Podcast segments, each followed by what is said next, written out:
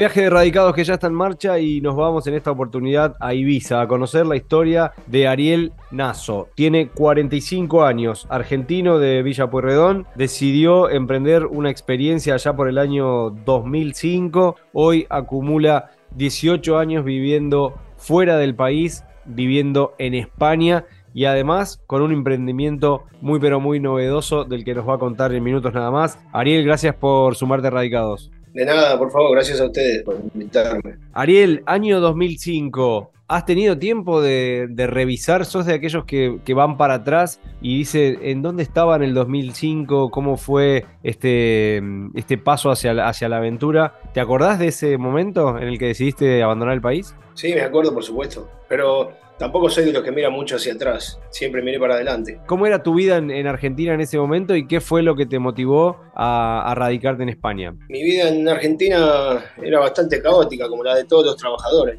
Trabajaba haciendo trabajo de pintura, de plomería, eh, hice sonido e iluminación también con un amigo, Gustavo Abdala, un, un gran DJ de la Argentina, de los de los eventos importantes de los countries. Y trabajé con grandes artistas, entre ellos todos los del tango, todos los del folclore, grandes convenciones empresariales, hoteles de lujo, hotel Sheraton, conferencias, etc. Pero eso lo hacía más bien en fines de semana o en días esporádicos, no lo podía considerar un trabajo fijo y no gané un mango. la pasé muy bien, conocí mucho, aprendí, pero no gané un puto duro. Esa es la verdad. Y ahí aparece la, posibilidad de viajar a España. ¿Quién te lo propone? ¿Lo investigaste vos por tu cuenta? ¿Apareció un, amigo que te lo recomendó? ¿Cómo fue esa historia? Sí, bueno, las ganas de irme ya venían desde el año, para ser exacto, del 98 más o menos, ya me quería ir a la mierda. Porque ya veía que no había ningún porvenir para un trabajador. Yo no tengo títulos terciarios, ni siquiera el secundario. Eh, llegué hasta tercer año y ahí se quedó y siempre trabajando. Entonces no veía un futuro próspero en Argentina y, veía el país que estaba muy mal y gracias a que me relacioné siempre con gente importante de alguna manera, eh, tenía, gozaba de cierta información que otros no disponían. Entonces ya, yo ya veía venir que, que el país se va a la mierda. Y dije, no puedo seguir así, mi vida continúa, soy muy joven, me tengo que ir a hacer algo. Algo tengo que hacer con mi vida.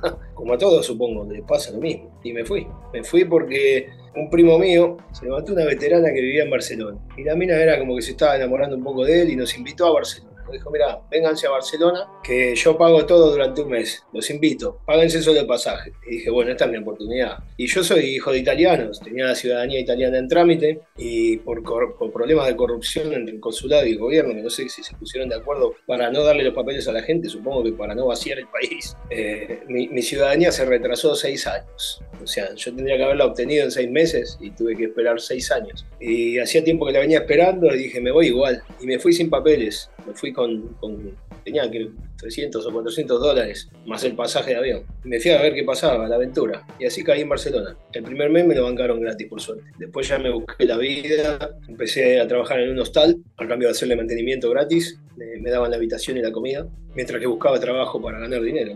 Así arranqué en Barcelona. Después de Barcelona, seguiste con, tus experiencias y con tus radicaciones. Anduviste también por, por Marbella. ¿Eso apareció también de, la misma manera en, esa búsqueda de una especie de, hacer temporada? No sé, relacionamos Marbella con, con la playa y el turismo. No, no, eso fue todo bastante distinto. Yo fui a Barcelona para quedarme en Barcelona. O sea, mi, intención estaba no moverme.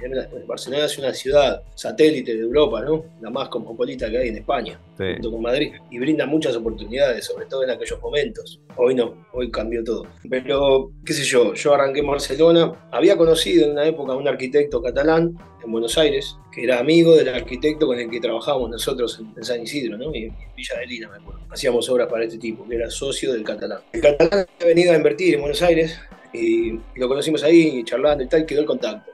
Entonces, en un momento de mi vida que me vi atorado, digamos, no tenía dinero, estaba en Barcelona bastante tirado, ya habían pasado dos o tres meses que no ganaba un mango, y digo, lo voy a tocar a este tipo, a ver qué onda. Y, y, me acordé de él y lo busqué por internet, conseguí su teléfono, me conecté, él se acordó de mí, nos reunimos, me ofreció trabajo, empecé a trabajar de pintura para él en las obras y me hizo los papeles. Me consiguió los papeles españoles por trabajo, ¿no? Entonces tenía que trabajar cotizando durante un año para que me lo renueven, pero eso no pudo ser posible. Así que bueno, en, idas y venidas, él me lleva a Marbella a pintar una galería de arte que tenía privada de él y yo estuve unos seis meses en Marbella. Ahí conocí a lo que fue el amor de mi vida, una chica de Rusia, espectacular. Estuve con ella durante 10 años. Nos volvimos a Barcelona juntos en 2007 y empezamos a vivir ahí. Así yo hacía pintura, ella trabajaba en una tienda de moda en San Laurent y estuvimos ahí del 2007 hasta 2010 más o menos, donde nos mudamos a Marbella nuevamente. Y nos mudamos a Marbella con el fin de montar una parrilla. La montamos entre mi chica, un taxista amigo, Juan Carlos Bockelman, un tipo grande, y yo. Y fuimos ahí, montamos la parrilla, estuvimos un año, cambió el gobierno de España y nos fundimos. Y ahí arranqué para Ibiza. Hoy la vida te encuentra en, Ibiza, tenés un, largo recorrido y siempre con esto de el, argentino que no baja los brazos, que, busca y demás. Eso está mm, reconocido en España, creo que eh, en alguna que otra entrevista me, lo han marcado, de que se valora mucho eh, el empuje que tiene el, argentino y, eso de, salirle a todo y darse maña. Sí, eso lo sabe todo el mundo, no lo saben solo los españoles, lo saben en todo, en todo el mundo. Pero también es un poco contraproducente porque países en los que están acostumbrados al que, viene de afuera esté calladito y haga su trabajo y no levante mucho la perdiz, digamos que nosotros no somos compatibles, ¿no? Somos un pueblo que, de emprendedores prácticamente. Ten en cuenta que los argentinos, sobre todo los que somos con descendencia europea, eh, tenemos ese, ese afán del de, éxito, ¿no? de querer superarnos. El afán de superación, digamos que no se encuentra en países así del sistema, digamos, que están dentro del sistema europeo. El europeo en sí nace, se cría, se educa y, dice, bueno, voy a hacer esto toda mi vida, y ahí no sale. Y nosotros somos buscavidas, por excelencia, porque somos así, somos ya, ya venimos de, emigrantes. Estamos acostumbrados a una vida más nómade y, y, también eso le juega en contra a las relaciones entre europeos y latinoamericanos, ¿no? Porque nos ven como que somos muy, muy buenos, pero también somos una amenaza, claro. que podemos pasarlo por arriba y en muchos casos el argentino es ventajero, ya lo sabemos. No es mi caso, yo nunca he sacado ventaja, pero eh, tenemos fama de ventajeros, entonces, como decían los Lutier, que decían, cuidado, argentino. somos, somos de temer, ¿viste? Cuando vos destacás, se te hace difícil el tema. Suelen ponerte palos en la rueda. No es muy fácil salir adelante y avanzar, permanecer con un emprendimiento propio. Lo mío es un caso especial. Yo hago algo que es ilegal y permanezco. Pero permanecí porque me gané a la gente con el corazón, incluso a las autoridades de España. ¿Cómo sería eso? ¿Qué, es la actividad que te ocupa hoy día? Yo me dedico a vender mojitos en los yates de Formentera. ¿Y ahí te ganaste el, mote de Mojito Man o esa fue la, forma de venderte? No, no, me lo, me lo, inventaron los irlandeses eso. Yo estaba trabajando, me tiraba al agua con un, con un short, una bermuda y y en cuero. Y me subía a los barcos a hacerle mojito, mojito a los ricos. Y unos irlandeses, un, día me agarraron unas medusas, me mataron entre todas. Había muchísimas medusas, era de noche, y me sacudieron entre todas. Entonces dije, mira, me voy a comprar un traje de neopren porque si no voy a poder trabajar. Cuando me puse traje de neopren, unos irlandeses me asociaron con Aquaman y me llamaron Mojito Man. Y ahí nace, de mi parte, digamos, la creación de un superhéroe, por decirlo así, el superhéroe de los mojitos, Mojito Man. Todo por Aquaman. Así nació el nombre. Y fue una gran idea que pegó fuerte, empecé a tocar barcos con famosos y, digamos que me convertí en el bufón del rey, por decirlo de alguna manera. Y ahí empezaste a vender tus tragos en, diferentes yates. ¿Y, por qué es ilegal? Porque la actividad que yo realizo no está regulada en un boletín oficial del Estado. Por lo tanto, aunque yo pague los impuestos de un autónomo, como un barman a domicilio, por ejemplo, claro. el hecho de estar en el agua las leyes son diferentes a la tierra. Entonces, para estar en el agua de manera legal, lo que tendría que pagar me saldría como 10.000 euros al mes. Es algo impagable y, no puedo legalizarlo. Me conviene seguir así, aunque me gustaría estar legal. Claro. Sería como tener un, barco flotante, un barco barra flotante. Sí, algo así. En el caso mío lo hago visitando cada barco, no lo tengo flotante fijo en ningún lado. Y antes lo hacía nadando, nadaba 6, 7, 8 kilómetros por día entre todos los barcos. Subía con una bolsa estanca, una bolsa a prueba de agua llena de productos para hacer los mojitos. Y, así me, fui ganando la vida. Pude recuperarme económicamente un poco. Hoy estás en, Ibiza, ¿en, qué parte? Contanos cómo es tu barrio, eh, si vivís solo, con quién vivís, cómo, cómo es tu, entorno en el, Yo vivo solo, realmente Ahora vivo solo. El año pasado ya compartía con amigos, tenía una casa de unos amigos que vivíamos ahí, pero este año me fui a vivir solo y estoy en el campo, en una casita de campo, en un barrio a 5 o 6 minutos en coche desde el centro de Ibiza, por decirlo. Aquí todos los lugares son iguales no, hay barrios que marquen mucha diferencia, ¿no? Ya el hecho de vivir en Ibiza es tocar el cielo con las manos para mucha gente. Para mí Ibiza es la mejor isla del mundo, no por el lujo ni nada por eso, sino por, por la mentalidad de la gente. Ibiza es una isla fundada por hippies que conserva aún la mentalidad hippie, hippie chic, digamos, porque son hippies con dinero, ¿no? Pero se utiliza mucho lo que sería el intercambio cultural, intercambio económico, intercambio social desde el corazón, ¿no? Nos ayudamos mucho entre los que estamos en la isla. Es como una comunidad especial de hippies. ¿Eso hace que se pueda trabajar y vivir bien más allá de las temporadas o tiene eh, todo el año un trabajo estable? Hay gente que trabaja todo el año aquí. Es lo que yo me dedico, no, porque lo mío es específicamente con el turismo. Pero se puede trabajar todo el año, sí. Tampoco vas a encontrar un gran trabajo, porque en invierno esto está muerto, es como estar en Villa Gesell en invierno. No vas a encontrar mucha movida, pero bueno, se vive. Y se vive cómodo y sin presiones no se siente tanto la presión del sistema como en otras ciudades de España. Acá digamos que es un ambiente más frío. Esa libertad hace que también te, vayas relacionando. Estuvimos investigando con algunas notas que, que también para la, prensa argentina, tus redes y demás, y te cruzaste con los famosos, que es fantasía de muchos de los que van a, Ibiza también, de los que van a, turistear, por decir de alguna manera, y te encontraste con muchas celebrities del fútbol. ¿Cómo fue ese, ese trato y esa experiencia que, que te la guardás para vos, obviamente? No, no, la comparto con mucha gente también, ¿eh? lo que se puede contar se cuenta. Pero sí, digamos que para mí son personas como nosotros, son todos iguales, somos todos iguales. Lo único que cambia es que tiene la billetera muy gorda pero son seres humanos, yo los trato de igual a igual. Creo que eso fue la clave del éxito para mí, ¿no? que jamás traté a una celebridad como si fuera la super, la super estrella. Ni siquiera cuando estuve con Leonardo DiCaprio lo, lo traté como si fuera una eminencia. Lo traté de igual a igual y creo que fue eso lo que me hizo ganar el respeto de, todos, que se sienten cómodos conmigo. Saben que yo subo a su barco, los atiendo y me voy. No es que estoy ahí ni mendigando, ni pidiendo, ni, ni ni nada lo sumo les pido una foto, un video y ya está. Claro, eso es, lo, que, lo que más valoran. Sí, sí, son personas que están acostumbradas a que todo el mundo le toque los huevos, ¿no? Por decirlo de alguna manera. Y que mucha gente le pida cosas, ayudas, todo tipo. Incluso a Maradona le mandaban cartas pidiéndole, comprame un coche, conseguirme un trabajo, cosas que jamás se me ocurrirían. Son personas, están de vacaciones, no voy a ir yo a amargarle la fiesta. Cada uno tiene sus problemas y se tiene que hacer cargo de sus propios problemas. Vimos fotos con, con Zidane, con Neymar, con Messi, obvio, con, bueno, lo que contabas DiCaprio. ¿Con quién más estuviste? ¿Quién fue el que, el que mejor te cayó de todos ellos? Uh, eso es difícil. Todo me cae bien. Messi me cayó genial. ¿Qué sé yo? Incluso Cristiano Ronaldo, en la contra de Messi, también. Trató de puta madre. Un tipo bárbaro, la verdad. Muy lleno de, humildad a pesar de que parece un arrogante, pues nada que Paris Hilton incluso también parece arrogante y es una tía espectacular. Eh, no, no, no, tengo, no tengo a nadie que me haya tratado mal, la verdad. En mi experiencia personal, ¿no? Eh, tengo entendido que hay ciertas celebridades que tienen sus mañas. DiCaprio es muy especial, por ejemplo. DiCaprio es un tipo que, para empezar, odia, odia a muerte a los paparazzis lo han intentado matar por todos lados. Entonces es un tipo que está siempre alerta con ese tema y tal. Pero yo tampoco fui muy pesado con él. Le hice, me hice mi trabajo, al final le pedí una foto que me la dio con gusto. No lo vi durante un año, al año siguiente lo vi, me lo crucé en un restaurante en San Bar, me invitó a su mesa, me senté con él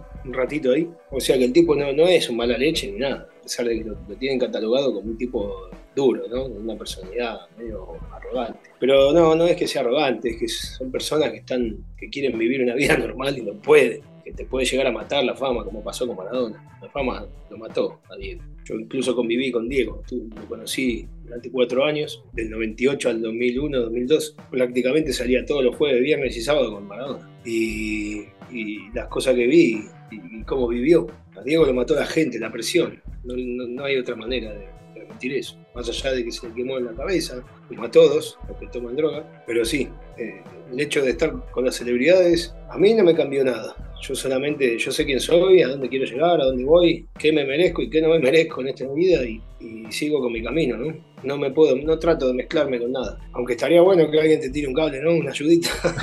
Pero es difícil, es difícil. El secreto siempre está ahí en eso que decías, tener la cabeza eh, alineada con los pies en la tierra, ¿no? Que es lo, más difícil a veces cuando aparecen todas estas cosas que, la gente empieza a, marearse un poco. Hablando de, la cabeza, de los proyectos del, del futuro, ¿Ariel se queda en Ibiza por mucho tiempo más? ¿Hay ideas de, de trasladarte a otro lugar? Bueno, no, no sé, nunca se sabe, eso no lo podemos decir hoy estoy cómodo aquí y mañana puede pasar cualquier cosa y digo, bueno, bueno, no sé, siempre me hubiera gustado volver a Argentina, ¿no? Aunque sea así difícil, porque claro, es un país que no quiere evolucionar y no quiere evolucionar por culpa de que lo más importante que necesitamos los argentinos ya no lo tenemos, que es la unión. El argentino es el pueblo más desunido que hay en el mundo y eso es lo que nos está matando. ¿Eso, ¿Eso se ve así desde afuera hoy también? Sí, incluso aquí, o sea, incluso mis propias experiencias con futbolistas argentinos, te digo algo, no te lo vas a creer, pero son los que menos me ayudan.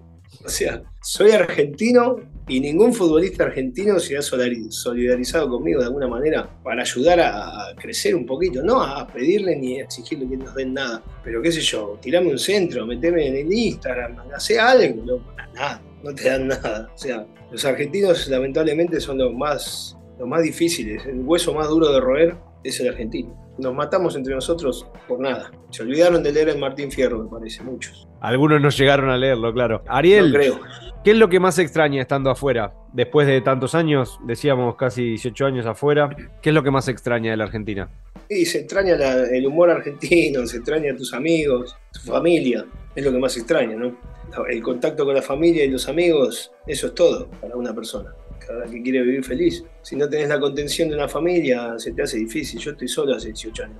Me separé de mi mujer y bueno, las cosas se ponen difíciles. ¿No has tenido la posibilidad de, que te hayan, de que te vayan a visitar por el atractivo del lugar al menos? Sí, pero por motivos de, físicos, por ejemplo, de mi madre que no puede viajar ya, ya está mayor. Mi hermana tiene mil quilombos laborales, tiene que estar ahí. O sea, no, no se pueden mover fácilmente, ¿sabes? ¿Y vos volver a la Argentina, por más no sea de visita? Sí, de visita suelo ir. Es más, creo que este año tengo pensado volver. Si Dios quiere, en noviembre o diciembre voy a estar por ahí. Pero qué caro que está, joder. Un pasaje de avión está carísimo, loco. Sí, sin duda. Yo no, no, puedo creer que el gobierno argentino ponga tan caro los, impuestos del aeropuerto. Es una vergüenza, de verdad. Somos el aeropuerto más caro del mundo. Sin lugar a dudas, es algo que, surge en todas las charlas. es una eh, locura. Y cada vez menos rutas también, menos rutas aéreas para, para poder llegar. Sí, sí, no, no, no, puedes llegar de ningún lado. O pones 1.500 euros o, te quedaste acá. Te prendés a pensar, con 1.500 euros vos te compras un coche en, España. ¿Sabías? compras un coche del 2004, 2003. Un coche bueno. Y decís, loco, ¿me lo tengo que gastar en un viaje de avión? No me jodas. Cuando te vas a Tailandia por 400 euros, que son 12 horas de vuelo también, o 500. Está bien que ahora subió la gasolina, lo que tú quieras, pero, loco, son tres veces más caro que cualquier viaje convencional a cualquier parte del mundo desde España. No es normal. Yo creo que el gobierno argentino carece de amor a su pueblo de una manera descomunal. La falta de amor que hay hacia nosotros es impresionante. Eso me duele realmente.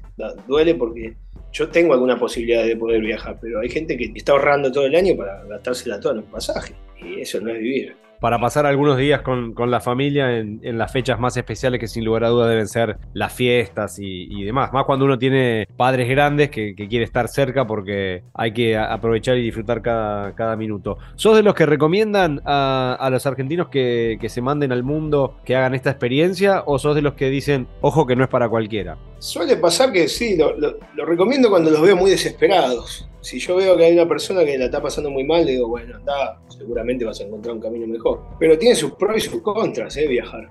Yo me fui de ahí sin pensar en nada, me quería ir. Era muy joven, me quería pirar. Pero cuando ya estás grande, los afectos pesan. Entonces, si tenemos que poner todo eso en la balanza, qué sé yo, le diría, no sé, piénsensela, pero viendo cómo está la Argentina, que desde que me fui yo hasta hoy cambió para mal, y desde que nací hasta hoy me metieron en el mismo verso, digo, váyanse a la mierda, loco váyanse y aguanten la tormenta porque ya vendrá la calma. Es así. Algo de eso hay. Ariel, te agradecemos muchísimo por estos minutos. Muy interesante conocer tu, mm. charla, tu mirada y, el mensaje clarísimo para todos los que están del, otro lado, que siempre buscan un poco esto, ¿no? Cotejar con otras experiencias, más allá de que uno tiene que hacer la propia. Está bueno tener información de que, de que se puede y que en las difíciles siempre hay una posibilidad de, de un camino mejor. Sí, siempre hay una salida mejor. Eso está claro. Está en uno mismo buscarla y, darle para adelante. Lo bueno que el argentino siempre, esto me emociona porque siempre vamos adelante, aunque nos cueste un huevo. Eso, es, eso no cambia. Esa es la actitud. Te mando un abrazo grande, gracias por estos minutos. No, por favor, gracias a ustedes. Si disfrutaste del viaje, muy pronto nos volvemos a encontrar con un nuevo destino para seguir conociendo el mundo y saber cómo viven los argentinos más allá de las fronteras. Viajo todo el tiempo a muchos lados. Viajo sin saber a dónde voy. No sé bien dónde queda mi casa. No sé cómo estoy si no me voy.